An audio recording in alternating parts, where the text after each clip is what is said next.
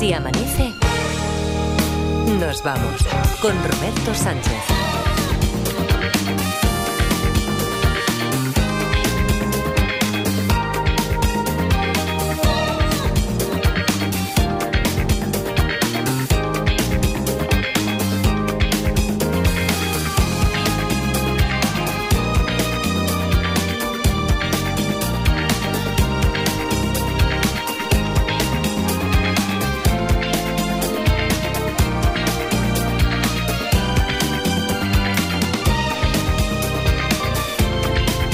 5, 4 y 5 en Canarias. Ya es martes, es 9 de enero. Luis Miguel Pérez. ¿Qué tal, Luismi? ¿Cómo estamos? Buenos días. Buenos días, gente. Uy, eso de Luis Miguel. Luis Miguel, Luis Miguel. Luis Me Miguel. declaro culpable. Luis Miguel Pérez, para aquellas veces digo. las que, eh, eh, en realidad, si tuviéramos mayor eh, sincronía, porque como Luis Miguel, Luismi, está en, en Rubí, igual que Edgar y La Parda y David Muñoz. David, ¿qué tal? ¿Cómo está? Buenos días. Buenos días, Que Roberto. hace días que no te saludo, hombre. Como estás ahí. eh, Que tiene ahí retenido. Claro, tienen ahí retenido, está todo tienen el- la jarca está ahí que tiene en Barcelona. Feliz año también para David. No, que, que te decía Luis Miguel que si hubiera mayor sincronía, tú te lanzabas a cantar alguna mañana de, Oh. de estas, más de lo que te lanzas habitualmente. Eh, por Luis mira, te Miguel. Hombre, por- Te digo que en su momento la idea era hacerlo cada dos semanas más o menos. ya. Y, y- Pero claro, el tema no, de los ahí, de delays y ahí, demás. Por eso no, buscamos lo de la sincronía. Exactamente, de ahí, de ahí que hablamos con el equipo técnico para que la sincronía no fuera Bueno, perfecta. Desde que no lo hace, no llueve en Cataluña. Eso, Yo ahí eso, lo dejo. Sí, es verdad, es verdad. Ha- Habría que intentarlo, habría que intentarlo. Bueno, está la mañana fresquita, Claro. después hablaremos de eso. Pero, eh, Edgarita, a ver, voy contigo. Sí. Que el segundo día dicen que es duro. Sí. Ahora ya no hay vuelta atrás, ¿eh? Así que venga, dale al primer grabófono, dale. Uf, y qué injusto es esto, ¿El ¿eh? Que en diciembre 50.000 días de fiesta y luego de enero hasta finales de marzo ni un santo que merezca la pena, ¿eh? Pero Eh, ni uno. un santo, un santo, todos los santos santas. Eh, Adriana Morelos, ¿qué tal? Bueno, ¿Qué tal? Muy buenos días. ¿Tú celebras tu onomástica o no? Eh, 8 de septiembre. 8, ¿ves? Eh, 8 de septiembre, Día de las Vírgenes. 8 de septiembre también es de las Nurias y ¿Ah, Begoñas. sí? sí, sí, Ah, sí, sí, sí. Eh, y Laura Martínez. Laura. Hola, buenos días. ¿Tú, tú también celebras tu onomástica o no? No, pero sé que es por octubre. Por octu- ah, vale. Bueno, pero que todos, lo- to- todos son igual de importantes. Yo- Santos y santas. Y unas narices. ¿Qué Esto está fatal ¿Existe montado. Santo, Ita- Santo Edgar? Santo San- Edgar. Santoita, seguro. Santoita. Santoita. Se- El. Lo que sea no se quita. Bueno, eh, Que no, que no, que no, que está mal montado, dices Que está tú. mal montado todo Sí. esto porque me vas a decir a mí que no podían clavar una Pascua ahí en febrero, el 6 Claro. o 7 de febrero. Pa' ti, o, sí. o hacer festivo San Valentín. Eso sí, eh, yo eso, qué sé, eso, está sería bien, ¿no? bonito, eso sería bonito. Pero no importa porque nos va a tocar la lotería. Creo que nos va a tocar la eh, eso, eso va a ser más difícil todavía que implantar un festivo en mitad de febrero.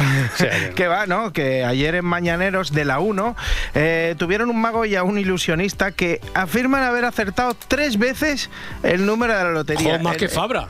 Bueno, y, eh, sí, muchas más. Sí, y, en ¿eh? este, y en este caso la, la del niño, la última.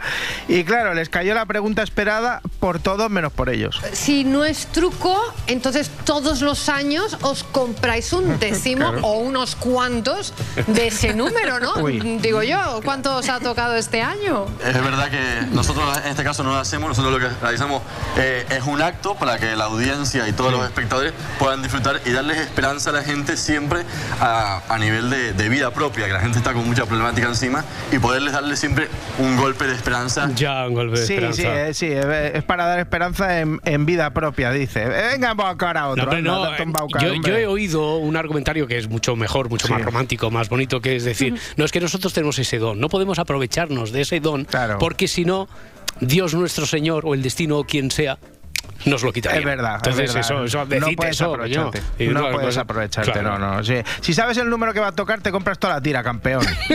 Madre mía. Claro, como Claro, di Lorenzo casi un Sbank, ¿no? Como, como lo que hacía Lorenzo Sbank, que se compraba... Efectivamente, he comprobado todo y siempre me he tocado además. Eso es.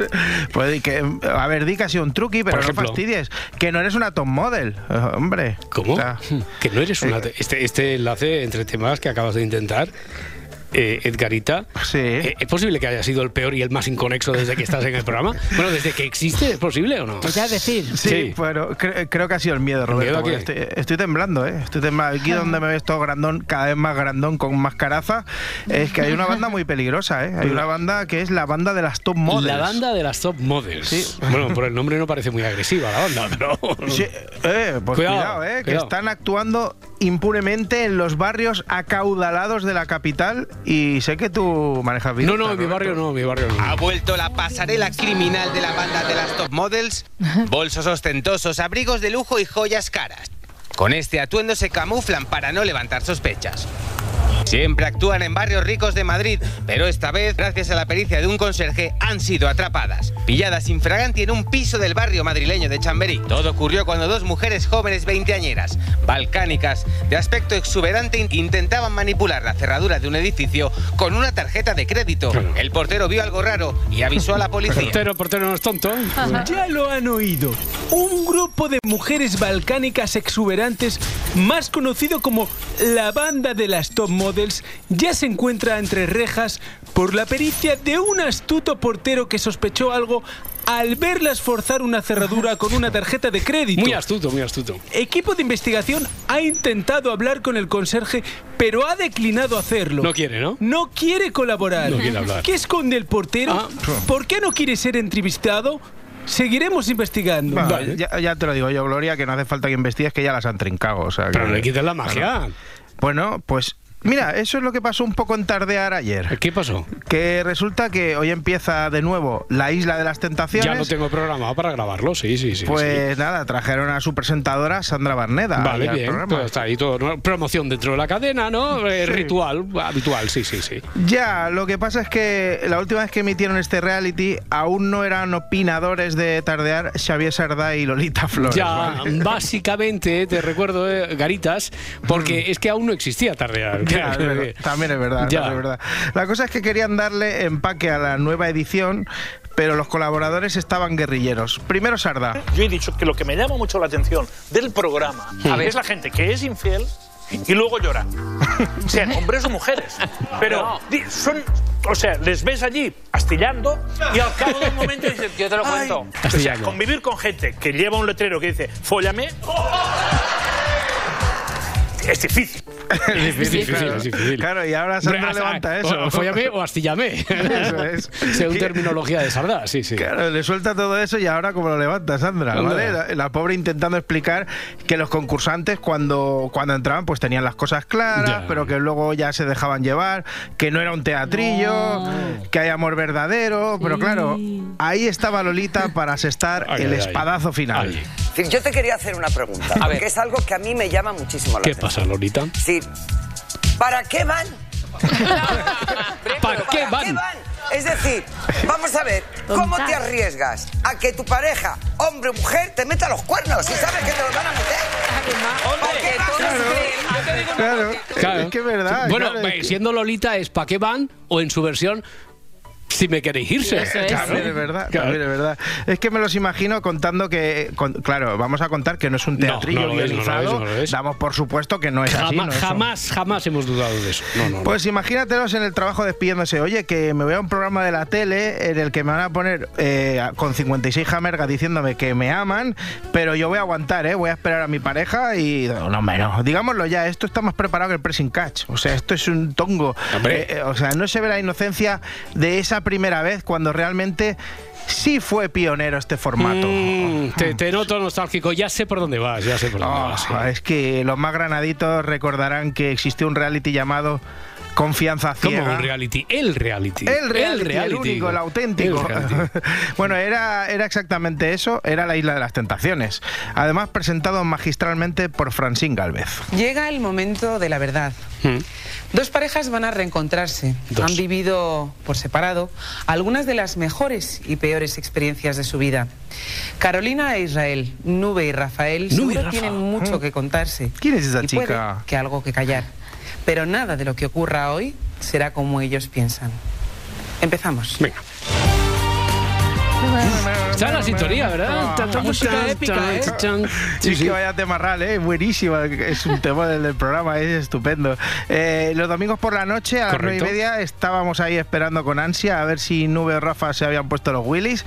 Que, que los, los buenorros y buenorras que, que andaban ahí preparando el cebo les decían: La verdad es que para mí eres una persona muy especial. Deja a tu pareja, o sea, eran cabronazos, ¿eh?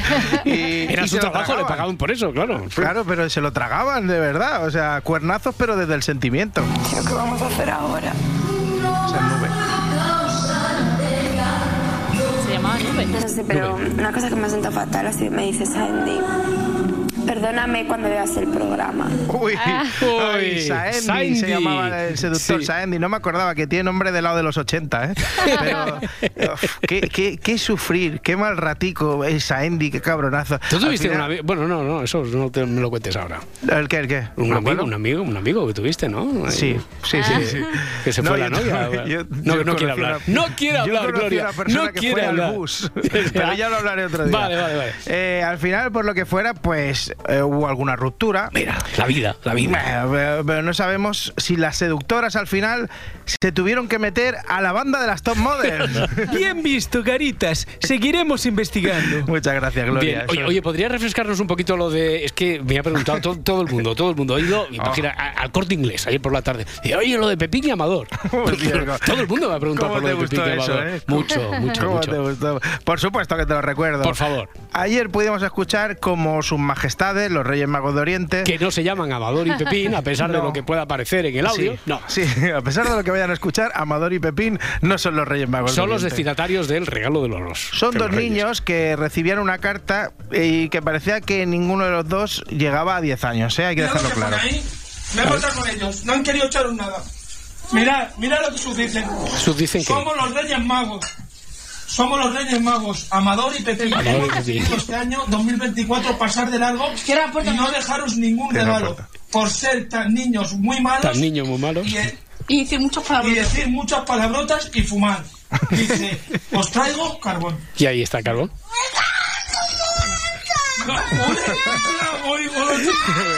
Oye, además, ¿Cuántas es que- veces lo habéis visto? Muchas, muchas. Eh, Es más, eh, me, ha- me ha provocado muchas reflexiones al respecto. O sea, con la veneración que le hemos tenido siempre desde pequeñitos a los Reyes Magos, o sea, es que es romper con todos los tabús. O sea, decir, me cago en sus muertos.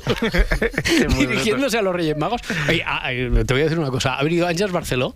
En Sí. lugar de venir a 20, ha, ha sido oír lo de Amador y Pepín y ha venido por la puerta de atrás rápidamente para ¿Han colarse vuelto- aquí. han vuelto a actuar Amador y No, Pepín? no, no, pero estamos, estamos recreándonos Ah, en, el, vale, en el audio vale, de, vale, de vale, ayer. vale, vale, vale. Sí, hombre, es que ha tenido cierto, cierto éxito, ha tenido cierta tirada, ¿verdad? Ha, ha sido muy bien acogido Era este muy audio. gracioso, muy bueno, muy muy bueno. ¿Qué, ¿Qué tal? ¿Cómo estás? Buen Pues día. aquí estamos. Ya te veo. Peleándonos por las mascarillas, Sí. peleándonos por los pellets, peleándonos por prácticamente todo. En ¿Qué este país tú? no hay nada que... Verás si esto de las mascarillas Pues va a ahí generar está. debate político. Ahí Pues está. ah, ahí está. Oye, pero que va a ser esto, eh, la ministra de Sanidad ha, ha dicho que encuentra la vía para que sea obligatorio lo Pero de es que las ¿qué mascarillas, problema ¿no? tienen? Claro. O sea, es algo que no tiene ningún coste para el sistema, que es, o sea, ¿qué problema hay? Hmm. Bueno, es que no puedo dar no de crédito. Lo mismo que lo de eh, puedes autogestionarte la baja, que en pandemia ya pasó, Hmm. eh, que es una ocurrencia. Bueno, pues si así evitas colapso en los centros sanitarios, en los... es que no puedo entenderlo. Con la ventaja de que ahora no hay que negociar con San Chinchón para traer mascarillas de ningún sitio. Exacto, Por que ahora ejemplo, las ¿no? que ahora ya es de uso verdad. El otro ayer había reportajes en la televisión diciendo que la gente había ido a buscar mascarillas a las farmacias y que había mascarillas, no hay Ay, ningún ay, problema. ay, O sea, ya está. Bueno, pues nada. Eh, eh, pues esto y qué más tenemos. Ah, bueno, hoy vamos a hablar de, vamos a recuperar la figura del sereno, porque Oh. hay algunas ciudades que la están recuperando, como Sevilla, y los que son jóvenes no lo saben, pero yo que tengo una edad, yo he visto el sereno en Sí, Barcelona. sí, sí. En Barcelona, entonces- Barcelona, en. Barcelona, Barcelona, Anda, ciudad. yo, yo recordado la figura del sereno en mis veranos de Antequera, pero no, en no, Barcelona pues en no. Barcelona Ah, sí. ciudad, yo recuerdo perfectamente la figura del sereno. Sereno. Entonces vamos a recordar lo que era la figura del sereno en el Comando Norte. Y luego Martín Bianchi, el jardinero, etcétera, etcétera. Muy bien. Vale. Pues nada, que usted lo pase bien. Pues venga, Esto que vaya muy bien. Hasta luego. Eh, Ah, pero esto, ¿qué es no, es esto? una, una cosa, es un, un regalo. Después me Espera, cuentas. que me lo han traído los reyes. Sí, sí, sí. ¿Cómo era la frase? Me cago en su Sí, Me cago en cuando lo abras, dirás, me cago en sus muertos. Ya está. A no, ver, no, pero momento. que no, que Ah, no, me no, no, en Ahí estamos. Venga, hasta ahora. Hasta luego. Sí, sí, guarda, guarda el audio. Porque esto, escuchar a Ángel Barcelona, Ángel Barcelona diciendo que cago su muerto. A mí me ha encantado, ¿eh? Eh, como me reacción a un regalo, ya verás cómo esto se va a hacer viral. Bueno, Pues más o menos la reacción que tuvo el niño, pero en este caso ha sido positiva y él la tuvo negativa. Sí. O sea, no, no le gustaron los Reyes Magos. Me da que este niño no nos va a salir monárquico. Monárquico no, monárquico no. Pero es que, eh, claro, no solo de Pepín y Amador vive el mundo, porque del drama más grande a la alegría más loca. Porque a este jovenzuelo de ahora parece que los Reyes sí le trajeron lo esperado. Un quad. Un quad. No me jodas.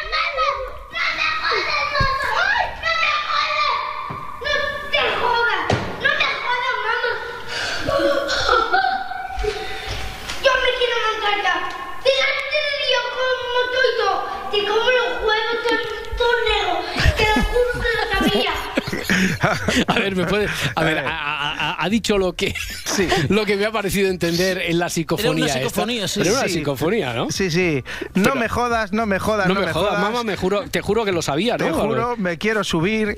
Yo me quiero subir ya, me quiero subir ya. Yo me quiero subir ya y después agradecido a los reyes diciendo te como los huevos ton negros, que en el distrito de Chamartín serían los huevos negros pintados. Porque sabía, sabía que era Baltasar quien le, ya- quien Claro, le llevaba bueno, este. digo yo. Buenos días, Ruperto. bueno, bueno, no, Roberto, Ruperto, no, Roberto. Me tenías que haber avisado que estaba esto y le hubiera dicho a Ángel Barceló que se quedará para el hit de, de hoy, que se lo ha perdido. Mañana se lo bueno, ponemos. bu- buenos días.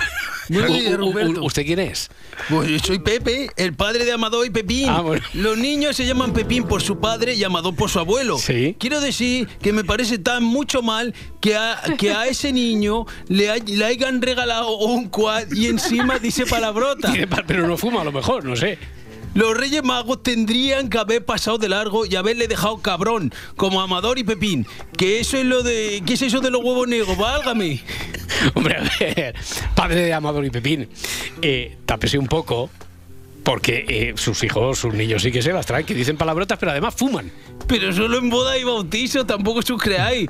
Con los niños hay que tener disciplina, porque si no, te se suben a las barbas. Vale, Eso es. lo tendremos en cuenta. Ay, ay, Roberto, que soy tan fan de Sofía Vergara. Te o como sea, los kinder, decía el niño. Mucho, eh, sí, eso, eso dijo. Vale, vale. Que, Bueno, eres fan eh, de Sofía Vergara. Es mucho, muchos. Eh, qué graciosa es la tía, es buenísima la actriz. Eh, ayer fue a divertirse al hormiguero, pero cuando digo eso, no es porque sea la coletilla del programa, es que fue a divertirse de De verdad. verdad. Estaba con ganas la tía. Yo lo que quería era que la gente se olvidara que esa era Sofía Vergara o Gloria Pritchett. Gloria Pritchett era mi personaje En en Modern Modern, Family. Y ¿Cómo eso no- dices Mother Family? ¿Cómo Ah, digo en eh, inglés? Es que en, en inglés como que...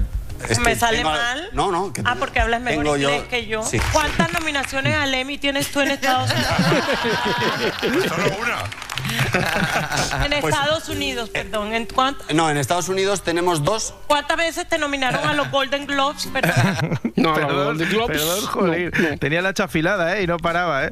Hubo un momento. eh, en También, también que- es cierto que estaba un poquito susceptible, porque no, no, no se refería a que lo dijera mal, sino que le impactaba lo bien que lo decía. Bueno, lo de- estaba, estaba Bueno. vaciloncete, Sí, Pablo, sí, también, estaba, ¿eh? estaba, claro, sí, también sí. sacudiendo. Mm. Pero hubo un momento en el que él quiso destacar que, que ella ha sido, eh, bueno, emprendedora desde hace muchos años, creando su propia marca en diferentes gremios. y- Todo lo que hago son cosas que yo uso. Por ejemplo, tengo una marca de jeans Mm. que Mm. yo me pongo esos ¿Qué jeans. más? Vale. Maquillaje, yo me pongo Maquillaje. maquillaje. Mm. Ahora voy a vender cocaína. Esta no me la esperaba, ¿eh? Mi marca de maquillaje se llama Toti y a la de cocaína le voy a poner Coti. Venga, no filters, ¿eh? Nada, ahí, nada. venga, no Estaba- filters. Había Vamos. ido a divertirse, como dices. Sí, sí, sí. Joder, Sofía ahí a saco, sin conocimiento ninguno. Pero claro, eh, Pablo pensó que, que igual se estaba viniendo demasiado arriba y quiso justificar un poco la actuación de Sofía. Es broma, es broma. Es broma, es broma. Es broma para que los- Esos chistes no se deberían hacer. No, ¿Por claro qué que no. haces Pero, esos chistes eh, aquí? No, estamos a- lo que estamos haciendo es un programa de entretenimiento y el único objetivo es que la gente se lo pase Sí, bien. sí, sí. Yo Pero no voy a está- hacer eso a esa asquerosidad, no. Él me obligó a decir eso. No, me sí. Bueno, lo dicho, que queremos que Sofía Vergara nos mande un saludo a- para el Si Amanece. Sí. Sofía, eh, sé que nos escuchas. Eso es cierto, sí, sí. Eh, Que sepas que te queremos más que al 80% de nuestros primos. O sea, muchísimo te Ya, queremos. pero eso, eso lo dices de mucha gente. Mucho, eh, yo ya he llegado a la conclusión de que mucho no debes querer a tus primos, ¿no? Eh, cero, son una panda de cabronazos, pero no hay tanta gente a la que quiera de No, verdad. no o mucho. sea, A ver, este- Sofía Vergara, sí. Sí, ella. ¿A quién más? y- ¿A quién más? Iñaki López. Hombre, Iñaki López, copresentador de Más Vale Tarde, que por fin ha sacado el tema que más daño está haciendo a las familias españolas, la calefacción central. Nos cuesta más despertarnos en invierno por factores clave como es el frío o, por ejemplo, la oscuridad, que hay más horas de, La de culpa noche. de eso la tiene la calefacción central, que es un invento que yo solo he conocido al llegar a Madrid, que hace que las comunidades pongan la calefacción central a las 10 de la mañana. El que se levanta a las 8 de la mañana, yo por las mañanas me tengo que pegar con un oso polar para llegar al baño. Muy bien. Buah, a mí me pasó algo parecido el otro día. ¿Qué me pasó? tuve que pelear con un mono de colores cuando volvía de la rave de Murcia. No, parda. lo, lo de Iñaki, lo de Iñaki López era una broma. Era una forma, es una hipérbole. ¿Una hiperbola? No. Ah, sí, una bola gigante, una pedazo No, no, de- no. de trola, una, ¿no? una, hiper- una exageración. Ah. No, a ver, Iñaki, yo entendí, no se pelea con ningún oso polar. Está hablando en sentido, sentido figurado, ¿sabes? Supongo que igual que tú con lo del mono de colores, esto, ¿no? No, no, yo sí que me peleé con un mono de colores. ¿Ah, sí? O era un zorro. O un pitufo. Es que ya, ya, o igual un ya es que ya estoy mezclando cosas. ¿eh? Pido disculpas por la fumada que hubiera podido pegar en la rave. Sí, mezclando.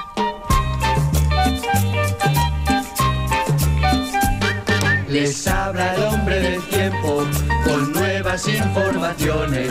Tendremos chubasco y viento en varias de las regiones. El cielo estará nublado y habrá nieve en las montañas. ¿Tú lo has conocido? ¿Has conocido el sereno? No, no tienes tantos No, años, pero me chupé todas las películas de Paco Martínez Soria. Ah, vale, vale. Entonces lo conoces, lo conoces por inquietud intelectual. Lo Sí, no, también ¿verdad? porque mis padres me lo han explicado muchas veces. Sí, sí.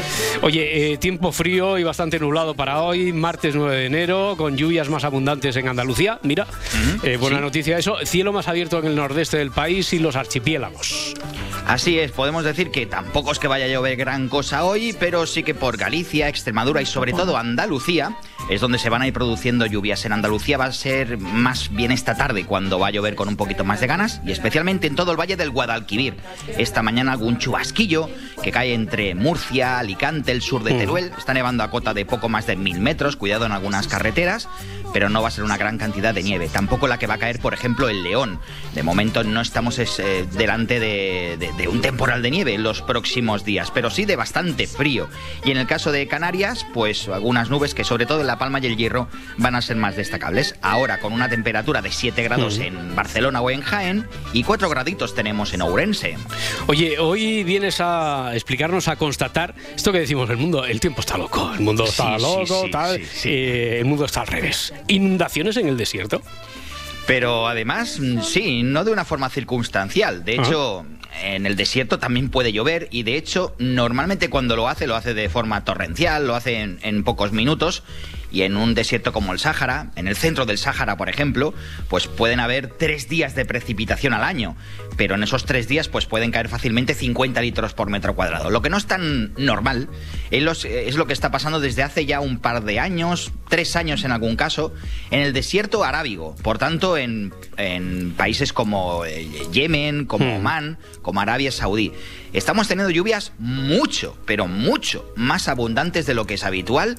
Este año mismo, este año atrás, eh, que el que hemos dejado atrás, vaya, ha tenido lluvias que en algunos rincones de Arabia Saudí han pasado de los 600 o los 700 litros por metro cuadrado, cuando las lluvias medias allí son de poco más de 50 litros al año.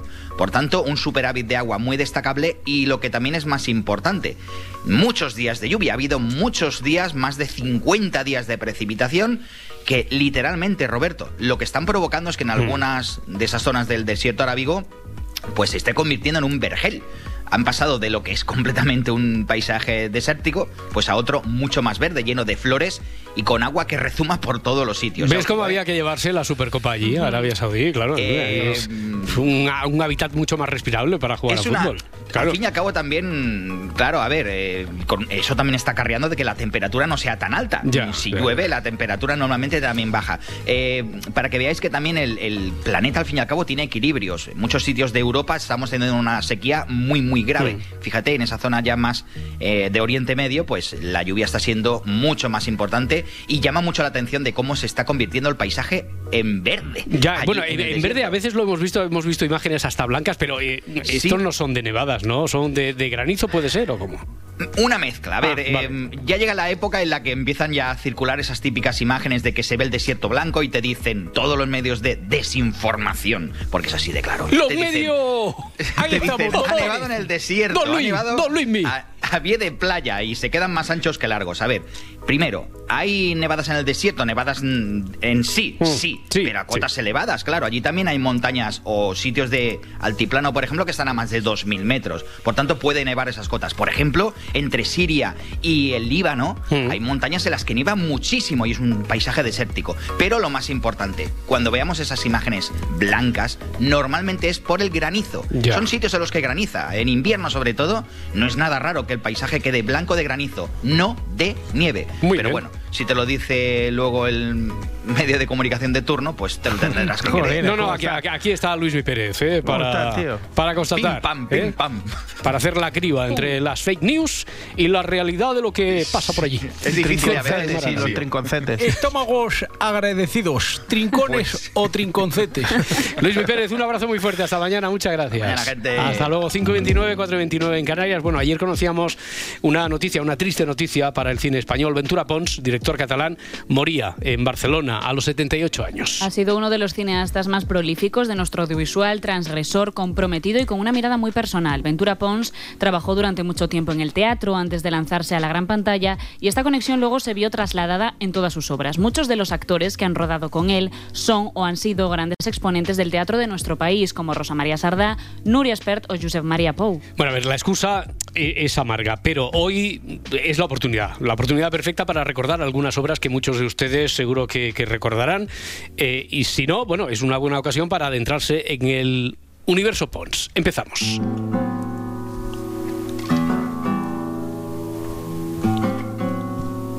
Su primera película es del año 78, Ocaña, Retrato Intermitente. El documental pasó por Cannes y descubrió a gran parte del público a Javier Ocaña, un artista, performer y activista LGTB que formó parte de la escena contracultural de la Barcelona de la transición. Me preguntaba el por qué me desnudo por la calle. Bueno, a mí me gustaría saber por qué la gente lleva ropa. Pues lo mismo que llevo ropa, yo me la quito. Yo pienso que por qué no ir por la calle desnudo. Es como romper algo. Y entonces a mí me gusta romperlo. El primer striptease que no era striptease. No, no era ningún striptease. Yo me sentía muy feliz. Fue a primero de año, a lo alto de la furgoneta del Pau Riva.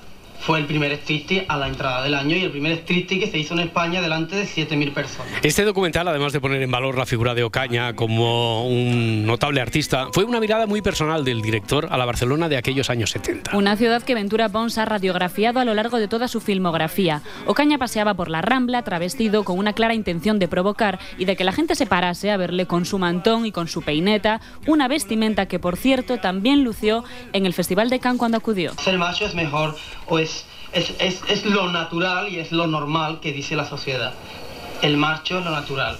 El hombre que va con el, con el hombre, y ya estoy cargando un poco el rollo este de la homosexualidad, porque tampoco creo en los homosexuales. Bueno, el cine, la obra de Ventura Pons. En 1980 firma El Vicario de Olot. A lo largo de los 90, comedias como Ketis Yugas Maripili o dramas como El porqué de las cosas. Si hay algo que se destacó a lo largo del día de ayer sobre la importancia de Pons fue su esmero en hacer cine catalán en catalán, pero no solo eso, porque él se encargó de doblar prácticamente todas sus películas al castellano para facilitar así su distribución por todo el país. A finales de los 90, junto a, junto a Rosa María Sardà, Núria Espert i, Mens- i Mercè Pons en actrices. Ets una gran actriu, no et rebaixis. Les imitacions deixa-les per mi. I si prenem un whisky?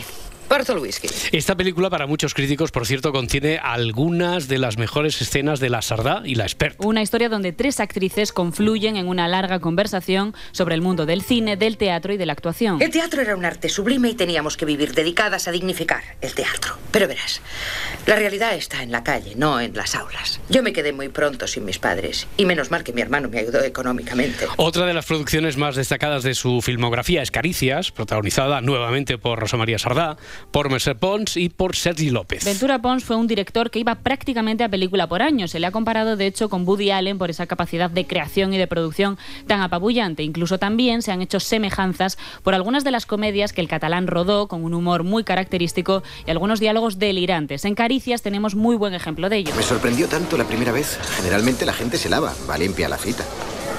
Perdona, no sé si lo tuyo es un problema de suciedad, quizás sea algo fisiológico, una especie de enfermedad interna, alguna malformación o infección de las glándulas, como la persona a la que le huele el aliento. Por ejemplo, eh, abordó la homosexualidad en Amigo Amado, una obra que obtuvo tres nominaciones al Goya. Entre ellas a Mejor Actor Protagonista para el maravilloso Josep María Pou. Esta película para Antonio Gasset, mítico director de Días de Cine, es la maravillosa y terrible obra maestra de Pons. ¿Desde cuándo tomas vodka? No tengo vodka. Agua mineral. Sin gas. No me toques los cojones. Ginebra. Eso sí, Ginebra. Nos emborracharemos y pasaremos lista a nuestros errores de juventud. Recordaremos un afecto que nunca ha dejado de existir. Afecto. Afecto, estimación, aprecio.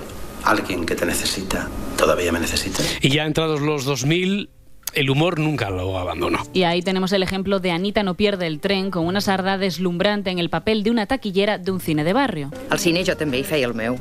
De taquilles ja se sap. N'hi ha de moltes menes. Una taquillera que tras el cierre de su cine para convertirlo en un multicine, una lucha que por cierto también el propio director eh, luchó por ella en la vida real, la de recuperar esos cines históricos de ciertos barrios de Barcelona. Bueno, pues esta taquillera sigue acudiendo a su lugar de trabajo y allí se enamora del hombre que maneja la excavadora de la obra, José Coronado. Enamorarse nunca es un error. Aunque acabe como Rosario de la Aurora, tenga un final dramático, trágico. No, lo sé por mí, por mi propia experiencia. Anita, tú nunca te arrepientas de haber dado el primer paso. Tienes toda la razón, Natalia. Tengo que ser positiva. ¿Qué pasa si a los 50 me he enamorado de un hombre casado? Pero guapísimo, pero casado. Pero guapísimo, guapísimo, pero casado. Casado. Oye, Anita, ¿cómo te repites, hija mía? Arrancábamos este homenaje hablando de su primer y gran documental. Venga, finalizamos también por esa línea. Porque el documental fue un género que volvió a explorar en más ocasiones. En el 2002 quiso recordar a Gato Pérez, el cantante y compositor argentino que se asentó en Barcelona en los años 60 y popularizó la rumba catalana. Este tributo lo hizo con su película El Gran Gato. La rumba que de la Xina ni del Japó. La rumba que no és de la Xina ni del Japó. La nostra rumba de Barcelona està marejada de al. Bueno, y otro homenaje a otra artista que, que por cierto, que es que nos dejó hace unos días, Colita. En 2014 dirigió Cola Colita Colasa, un documental sobre la fotógrafa catalal- catalana fallecida hace 10 días en Barcelona. Ella fue la gran exponente de la Gauche Divine barcelonesa y Pons la retrata en una conversación rodeada de amigas con las que se sienta a hablar del trabajo, de la vida y por supuesto de Barcelona. Aquest era un país pobre, trist i desgraciat. Saps la cosa més important que tenim? La memòria. Todavía. Colita, no et posis dramàtica, No, no, eh? Ventura Pons estuvo nominado cuatro veces al Goya, fue premiado con un Ondas, una medalla de oro y el Premio Nacional de Cine de Cataluña. Pero su legado va mucho más allá de los galardones. Pons estuvo en Cannes, también estuvo en Berlín y en otros de los grandes festivales europeos, sí, pero lo más importante y con lo que nos tenemos que quedar hoy es que su ausencia deja un vacío en el cine catalán y por consiguiente en el cine español. Té un ritme inquiet. Penja el compàs i belluga els peus. I sa família de ritmes guapos viuen contents en l'estranger. I sa família de ritmes guapos viuen contents en l'estranger. 5 y 37, 4 y 37 en Canarias. Venga, abrimos enseguida el kiosco de prensa para repasar los titulares del día. Si amanece, nos vamos.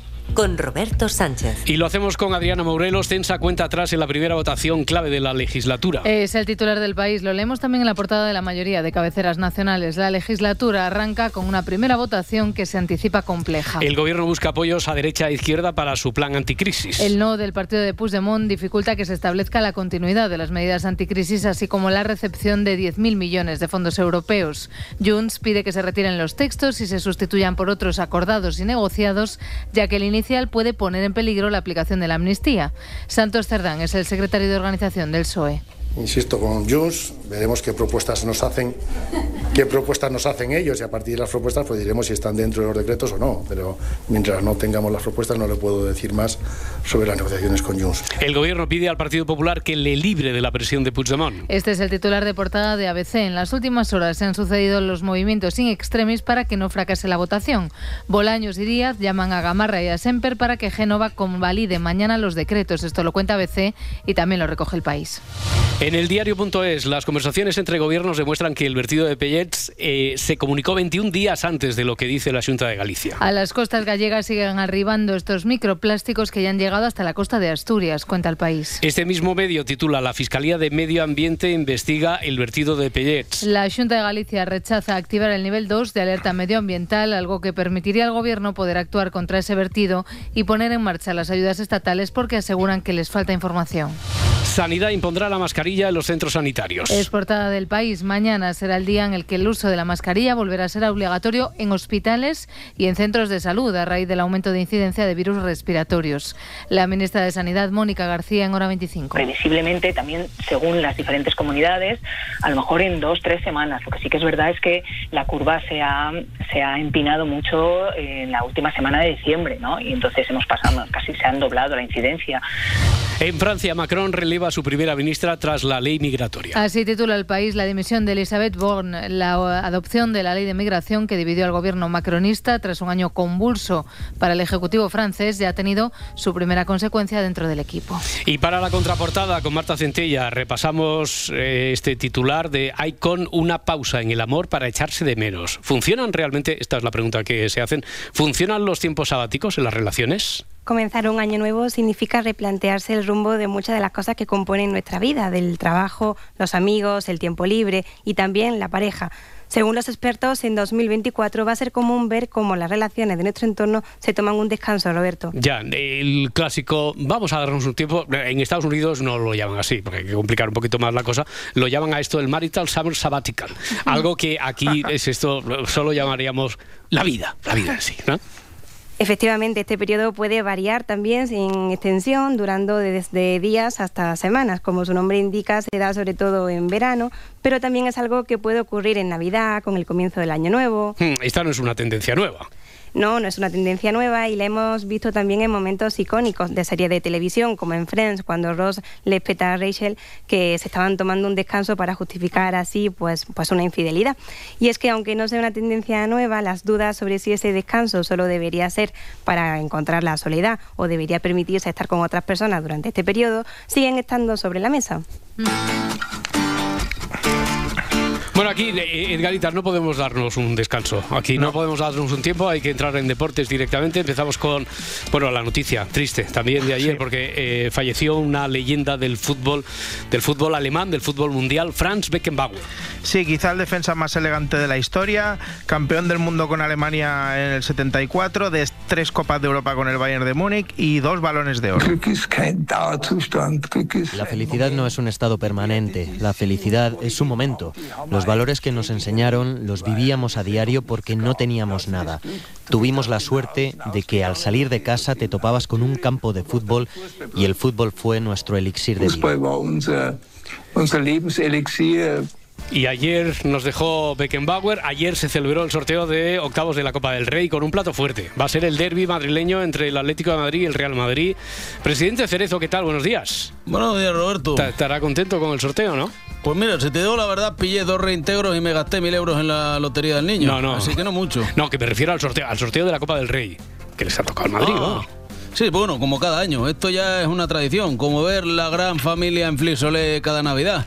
qué gracia tiene Chencho el jodido. ¡Chencho! Sí, y usted, presidente Florentino, ¿qué tal? Buenos días. Buenos días. Estará contento también con el emparejamiento, ¿no? ¿Qué Mbappé ni qué Mbappé? Digo, sí, sí, tenemos al mejor entrenador y al mejor jugador que es Jude Bellingham. Nada que temer, ni siquiera los árbitros. Eso es, eso es. Bueno, y digamos que ayer el Unionistas de Salamanca, equipo de accionarado, accionariado, accionariado, Ya. popular. Sie- siempre que hables del unionistas lo vas a decir, pero bien, ¿no? Pero, va- Sí, pero vas a sí. decir esto. Por Vale. supuesto, por supuesto. Además, estoy contento porque, como te decía, el Unionistas. Equipo de accionariado popular, tal, y eso, Eh, sí. eso es, ¿Qué eso pasa? es. Pues que podemos decir que ayer tuvo el mejor día de su historia porque en menos de dos horas pasó de eliminar a un primera como el Villarreal a que le tocara en el sorteo el Barça, ¿vale? Y ya sabes que contra el Villarreal que se jugó ayer porque se aplazó el- por un apagón. Sí, o sea, sí. el día anterior hubo un apagón, se jugó ayer y nada, ante las acusaciones de que no quería jugar eh, del Villarreal, su entrenador Marcelino se mostraba un poquito enfadado. Es una chorrada. Quien, lo haya, quien haya dicho eso no sabe muy poco de fútbol. Y cuando sucede una prórroga, el mayor favorecido siempre es el equipo de primera división contra un equipo de primera red. ¿Qué beneficios sacábamos nosotros con venir a jugar hoy? Era todo contras. Teníamos que quedarnos en Salamanca un día más. No, pude, no podíamos hacer cambios. Entonces, ¿quién dice eso? Quien quiere difamar la falsedad. Pues ala, y venga, y lo pongo en las redes, lo meto en las redes y se culpa a una persona que quería todo lo contrario. Joder, Está mutando en mí, ¿eh? Ojo. Sí, un po- un poquito En sí, el carácter poquito. también, ¿no? La Sí, voz sí, y el carácter. sí, está cabreado. No, Estoy a punto de decirle que nos mande un saludo también. Pero vamos al momento que mola, al de después, al del sorteo. Unionistas. Unionistas de Salamanca. ¿Con quién? ¿Contra? Fútbol Club Barcelona.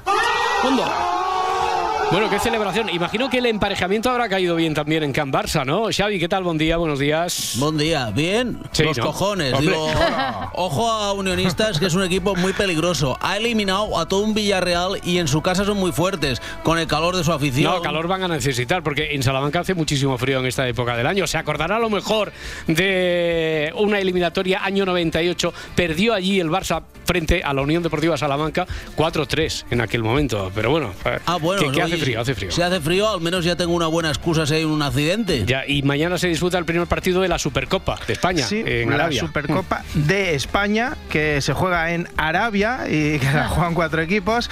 En la primera semifinal la juegan también como en la Copa, el Atlético de Madrid y el Real Madrid. Y quiero que escuches una cosa. A este fan acérrimo del defensa del Atlético, César Azpilicueta. Es mi leyenda, César Espineta, mi leyenda, lo amo mucho, lo amo mucho, más que te, ¿qué le parece? Bueno, Lo juro. En la leyenda del Chelsea, 11 temporadas. Hombre. 11 temporadas con en nuestro equipo. Y él ganó, él ganó todo. Él ganó todo, lo juro, él ganó todo. Ganó todo. No hay copa que César no ganó. Bueno, ya, que la falta de decir que le como tus huevos, ¿no? Sí, pero la- Sí. me, me encanta como dices, Azpilicueta. Eh, la otra eliminatoria se enfrentarán el jueves el Barça y Osasuna. Turno del segundo grabófono, A ver, Maurelos. sí. eh, quisiera saber si siempre habéis tenido claro a lo que os queríais dedicar. A ver, lo digo porque es que hay gente que se hace adulta y que sigue dudando, que pasa la vida siendo un poco la Barbie de las profesiones, que si veterinaria, que si piloto. Por ejemplo, Feijoy. A ver, mm, él es político, ¿no? Mm, Bueno, Feijó y Alberto Núñez Feijó estudió Derecho. Bueno, peor me lo pones, es abogado. Que tengo aquí colgado. Bueno, ya está. Feijóo es funcionario, ahora en excedencia, del Cuerpo Superior de la Administración General de la Junta de Galicia. Sí. Pero a veces él juega a ser eh, mago adivinador. ¿Por qué? Esto fue el pasado mes de noviembre, cuando ya le veía las orejas al lobo del independentismo y trataba de avisar a Pedro Sánchez. Señor Sánchez, cuando el independentismo le falle, Si hay algo que te inquieta, cuando hasta usted le supere la legislatura y ocurrirá... te atormenta No me busque. y te perturba, Yo me quedo con la mayoría de los españoles que ustedes consideran de segunda. Señor Feijó, bueno, al final acertó en su premonición y al presidente le están fallando ya, le está fallando el independentismo. Bueno, es que vengo de tierra de megas, así que sé bien lo que me digo. Tengo dotes adi- adivinatorias. ¿Ah, sí? Por ejemplo, en un ratito la Mourelos hablará de Ayuso y las mascarillas. Me acaba de venir a la mente. Bueno, bueno, vale, venga, mientras sigamos con las profesiones. Ayer, por ejemplo, Feijo se levantó así como entrenador de fútbol. Así hablaba de ganar Galicia con Alfonso Rueda. Ganaremos, como ha dicho ayer. El presidente Rueda sin dar un balón por perdido. Vamos a ir partido a partido. Es decir, ganaremos jugando deportivamente. Pero a veces Feijóo se levanta más autónomo que otras. Desde que yo entré con 14 años en esta empresa a aprender, no he tenido 10 minutos para tomarme un bocata en condiciones, macho. Nosotros vamos a estar toda la legislatura poniendo soluciones a disposición de los españoles. Desde los 14 años ni has tenido 10 minutos ni has aprendido nada. Otras veces Feijóo quisiera ser Tolkien y quisiera haber escrito El Señor de los Anillos. Y trasladando el proyecto del Partido Popular en la próxima campaña electoral. Es decir, en esta campaña electoral que ya ha comenzado allá en las tierras altas. ¿Qué significa eso? Quisimos salvar la comarca, Sam.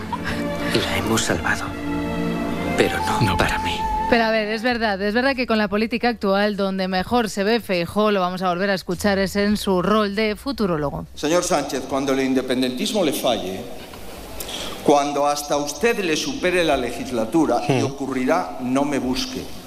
Yo me quedo con la mayoría de los españoles que ustedes consideran de segunda. De segunda, le parecen a Ayuso las actuaciones del Gobierno en materia sanitaria. Sobre la implantación de la mascarilla en los centros de salud, la presidenta de la Comunidad de Madrid... Se vuelve de vacaciones y se intenta llamar la atención con medidas que muchas veces son ocurrencias para demostrar quién manda y quién está ahí, pero desde luego no quién se pone en mano de, de dificultades que, que se han estado trabajando desde las comunidades autónomas. ¿Lo es? Te dije que hablaría de ello, Roberto. Bueno, tampoco se ponga la, la medalla ahí, señor Feijóo, que eh, además era evidente, es uno de los temas del día. Mira, eres un incrédulo. Voy a doblar la apuesta. En un rato, Adriana estará hablando de Tony Cantó. Y si no es así, dimito. Vale. Bueno, te decía Ayuso que trabajando desde las comunidades autónomas nos alegramos mucho de esta observación de la presidenta Ayuso porque el consejero de Sanidad de la Comunidad Valenciana, Marciano Gómez, muy terrícola y del Partido Popular, decía el viernes en hora 14. Las medidas de la mascarilla, yo creo que se tenían que haber dicho antes. Yo creo que efectivamente el, hay medidas donde en sanidad nunca se puede ir por detrás. En sanidad siempre hay que estar alerta. En sanidad siempre se tiene que ir un paso en la medida de lo posible por delante de los acontecimientos para intentar prevenir. Vamos a ver, hermana Adriana, ¿cómo has dicho que se llama el consejero de Sanidad de Valencia? Marciano, Marciano Gómez, Carlos Jesús. Ahora soy Micael. Micael, hombre, Manda Micael. cojones que todavía Perdón. no, no te tinga. Ay. Pues me gusta ese nombre, Marciano. Si algún día tengo un hijo, se le pondré Marciano o Saturnino. Uno de los dos cae fijo, porque Neptuniano es un poco largo, Sí, ¿no? mejor Marciano. Un paso por delante, uso de la mascarilla, esto es lo que decía Marciano, el consejero de Sanidad, pero Ayuso creo que se la agarra con la mano. Bueno, ¿Eh? esto, esto es Madrid, esto es libertad y que cada uno haga lo que quiera. Creo que los profesionales sanitarios saben perfectamente lo que tienen que hacer en cada momento y por tanto esta decisión dentro de los centros de salud partirá de ellos porque cada circunstancia es distinta y por parte de la población que estén ellos por distintos motivos van a tener todas las facilidades para que según la circunstancia puedan ponerse la mascarilla si así lo ven más eh, razonable. Vale, y ante estas declaraciones de Ayuso, la ministra de Sanidad, Mónica García, anoche en hora 25. Yo al que quiera jugar al escondite, al que quiera jugar a- al que quiera jugar con la salud de la gente, pues yo qué sé, suerte en la vida, ¿no? Eh, yo creo que no estamos para eso. Vale, hablando de jugar, porque así es como se dice actuar en inglés, ¿no? Play, Sí, play, vale, play, play. Pues jugaba antes a ser actor Tony Cantó, luego a ser político, ahora a ser tertuliano, que también va con rima, pero ya pasó. No, ya otra pero más, no, no, no. A, a él, como a Feijó, le gusta esto de mezclar profesiones. Este fue su estreno como contertulio en Espejo Público. Hablaba sobre las obras de teatro censuradas. No hay tal. Yo creo que la gran censora en este país es la izquierda. Los ejemplos más Tus claros compañeros de, censura- profesión decían que sí, ¿eh? que les Bueno, estaban mis cancelando compañeros de profesión dicen chorradas como la copa de un pino, como puede decirlo también un fontanero. Vale, pero no solo un fontanero, él también. en los temas políticos, sí, sí, yo, yo incluido. Yo puedo tener la misma em, ventaja para hablar de política que un fontanero, con todos mis respetos, que un albañil. Sí, ahí no te voy a quitar la razón. Eh, oye, pero que al final vamos a tener que reconocerle el mérito al adivino Ya, Feijóo, ¿eh? ya, ya. Está, está clavando todas las predicciones. Gracias, Roberto. Hombre. Aunque ahora Adriana dirá que no te fíes mucho porque he mirado su guion. Hombre, a ver, es que me ha parecido ver que echaba un ojo a mi guion, efectivamente. Tachan ni Rapel en sus mejores épocas. Ay, de verdad. Bueno, Tony Cantó decía ¿no? como un fontanero, como un albañil. No sé qué, muy bien qué quería decir con esto de la comparación entre profesiones. El caso es que tanto que se le criticó aquello de la oficina de- del español, ¿os acordáis? Sí. Pues, pues valió de mucho, de muchísimo. De hecho, Tony Cantó, en menos de tres minutos en espejo público, repitió una expresión latina, que ahora que lo pienso igual sería oficina del latín. Bueno, uno. No quiere decir per se que sea correcto, que tengan razón ni nada. Y dos. Yo creo que hay algo que se da per se, por Per se. hecho. Vale, de profesiones va el tema hoy. ¿eh? Vamos con músicos de profesión y haters también de profesión. Iván Ferreiro sobre Operación Triunfo. mejor de mi Twitter y de mis tweets, de cuando comento test, todo lo que no escribo y lo que mi, y lo que mi chica no me deja escribir. Los que están en borradores, ¿no? No, no llego a escribir, los digo, aquí debería decir esto y me dice, por favor, no lo hagas, porque realmente me, me cagarían todos. ¿no? Vale, eh, literalmente. Creo que a Iván Ferreiro no le gusta mucho Operación Triunfo, me da la sensación. No ¿eh? nos prives, déjanos pildoritas de vez en cuando. No, porque me parece, me parece cruel con los chavales que están ahí. Es decir, lo haría, lo haría si solo le afectara al tonto de Tiner Rubira o, a- o alguno de estos que llevan los programas, ¿no? Esta gente que no le interesa la música en absoluto, ¿no? A la- las profesores y la hostia, que me parece que son unos cantamañanas todos, ¿no? Buah, pues me cae bien el Iván Ferreiro este, ¿eh? Es un hater de los buenos como yo o como Bollero. En dos minutos se ha cagado en todo lo cagable. Suerte que no le han preguntado por política. A ver, es verdad que Iván Ferreiro luego re- recula. Bueno, no sé, mira, escuchadlo, porque lo importante es que cada uno dice, se busque la vida como mejor pueda. Me meto ahora también con ellos, ¿no? Y les llamo cantamañanas y todo esto, pero bueno, hace- hacen su trabajo y alguien les da el trabajo y, hay que trabajar de, de lo que sea, ¿no? Vale, pero que nadie se tome esto de Ferreiro como algo personal. Es que a él no le gustan las personas que se enfrentan unas con otras. Lo de la competición, que no, que no. Así en general, y los premios a él no le gustan en particular. Creo que la música es lo menos competitivo o debería ser lo menos competitivo que hay, ¿no? Por eso tampoco me interesan los Grammys o mierdas de estas, ¿no? Me refiero. Ni los Oscar me interesan, ni, ni los Goya, ¿no? Me parece, me parece todo una verdadera basura, ¿no? Y me Vale. parece un estercolero, me parece tal. Y luego esa cosa de ir premiando cosas, ir premiando películas, ir premiando canciones, pues me parece, parece horrible. Horrible todo, no, no, no tenía su mejor. guste, ¿no? La tarde más optimista, No, Iván Ferreiro no, ayer. no. Venga, oye, vamos con lo importante, que es el cumpleaños de Jesulín.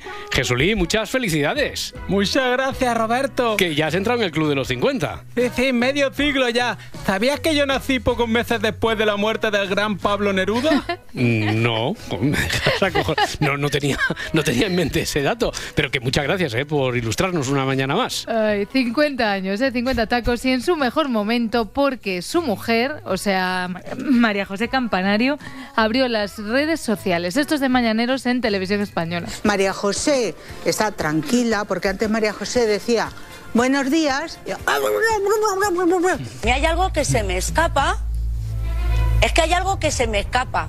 Está tranquila, Jesulín está tranquilo. Pero todavía tengo potencia. Tiene potencia. Que jamás Claro. hubiera abierto esas redes sociales si Belén siguiera en su antiguo puesto de trabajo, si aquel programa en el que trabajaba Belén estuviera en marcha, porque inmediatamente con todas esas fotografías ya se iban a montar un programa. Es decir, Pues jódete que estoy viva. yo creo que la clave es justamente esa. Ellos han estado muy retraídos durante todo este tiempo porque sabían que cualquier cosa, Por cualquier evitar. gesto, cualquier declaración se le iba a sacar punta. Ahora están relajadísimos y Nada es lo que parece. Eso no es, estás tranquilo, Jesulín. Sí, señor. Estoy más relajado que los albañiles de la Sagrada Familia. No veas cómo duermo por las noches. Y eso que ya sabes que cada día me bebo 18 o 20 cafés aguaos. o sea, a ver, lo que pasó también en Mañaneros es que destacaron la formación académica de la hija de Belén Esteban y de Jesulín, y claro. La sacó al extranjero para que estudiara. Andrea está muy preparada y muy formada. Las ideas que, que tiene no lo sé, pero el hijo de puta, prepararse está preparado. Ahora, ahora me he acordado, oye, sabe- eh, me contó Félix Martín, el fiscal. Yo creo que debe ser de la. No iba a decir la única persona, de las pocas personas en España que no sabe quién es Belén Esteban. No, ¿en No, serio? no, de verdad, no sabía quién es Belén Esteban. Entonces, Félix Martín hace poco fue él Belén Esteban. Os contaré por qué. Llegó a casa de un amigo y le abrió la puerta a Belén Esteban. No. Le dijo, ¿quién Sí, eres? hombre. Eh, sí, sí, sí, sí, sí. Le abrió la puerta. Es, es- como amiga común, Belén Esteban. Le abre la puerta a Belén Esteban. Le dice, yo a ti te conozco, ella a él, porque lo conocía de Crims y de, y de. Sí, sobre todo de Netflix. Dice, perdona, está. No recuerdo cómo se llama el amigo. Dice, sí, pero no sabe quién soy yo. O sea, Belén Esteban no podía creerse que Félix Martín, a quien ella conocía, No no, supiera. porque debe ser la única persona en el mundo que no, Por favor, que no qué sabe de ella. Bueno, oye, preparada está también Raquel, ¿no? Sí, sí, sí, sí, está preparada, tiene 21 años, es una chica que lleva 9.000 pavos gastados en operaciones de estética. ¡Hala! Tiene, repito, 21 años y es una cuestión de ambición o de espíritu de superación o de algo así. Hay gente que piensa que cuando nos hacemos intervenciones, cirugías o lo que sea, que somos personas acomplejadas. No. Y realmente, para nada. Yo siempre me he querido, me ha gustado mi físico, pero tengo la mentalidad que pienso que siempre podemos tener una mejor versión de nosotros mismos. Entonces, yo, Entiendo, en mi caso, Pero la, la- complejos cero. la mejor versión la da la cirugía. La mejor versión la puede dar el deporte, la puede dar la cirugía, la puede dar muchas cosas en general. ¿Qué es lo último que te has hecho? Libros no. Los libros Los no. libros no, ha dicho, los los libros libros no, no. decía por lo bajini una colaboradora de Sonsoles con muy mala leche. Pero lo mejor es que Raquel, ella sí sabe la verdad de sí misma. Es que es, es tan subjetivo decirle a Raquel que es una mujer guapísima. Pero yo he visto fotos Sí, tuyas yo sé que soy guapa, pero es que, a ver, o sea... Entonces, ¿qué quieres se- ser? ¿Más guapa? Se puede mejorar, se puede mejorar detalles. Claro, Todo, todo se puede mejorar. Mañana lo intentaremos. A eso de las 4 estamos por aquí. Hola, soy Alberto Núñez Feijó. Si hay algo que te inquieta, te atormenta o te perturba, no dudes en llamarme, porque no hay nada que me haga más feliz que colocarte en los primeros puestos del ranking para este 2024. Vamos con los socialistas. Si eres del PSOE, te auguro un año movido. Veo que tendrás problemas con Junts y... Espera, la carta morada. Estas son las de Podemos. No tiene buena pinta, ¿para qué nos vamos a engañar? Si me hubieras hecho caso el año pasado, ahora estarías más tranquilo. Vamos con sumar. Uy, lo mismo peor. Veo un año complicado. Ninguno de tus proyectos va a salir adelante porque alguien muy cercano te ha traicionado. Turno para el Partido Popular. Pues fíjate, aquí veo brotes verdes. Vas a renacer cual ave fénix y no descarto un cambio de puesto de trabajo. Tal vez una presidencia del gobierno, no está muy claro, pero a mitad de año se intuye una moción de censura. Ah, y para los que me preguntáis por la renovación del Consejo General del Poder Judicial, olvidaos para este año 2024.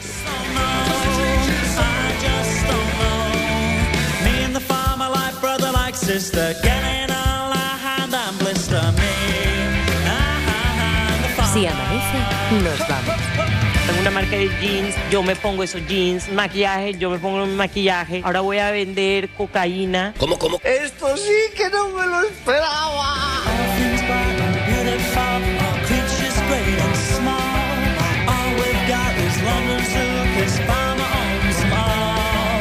¿Habéis tenido sueños premonitorios esta noche?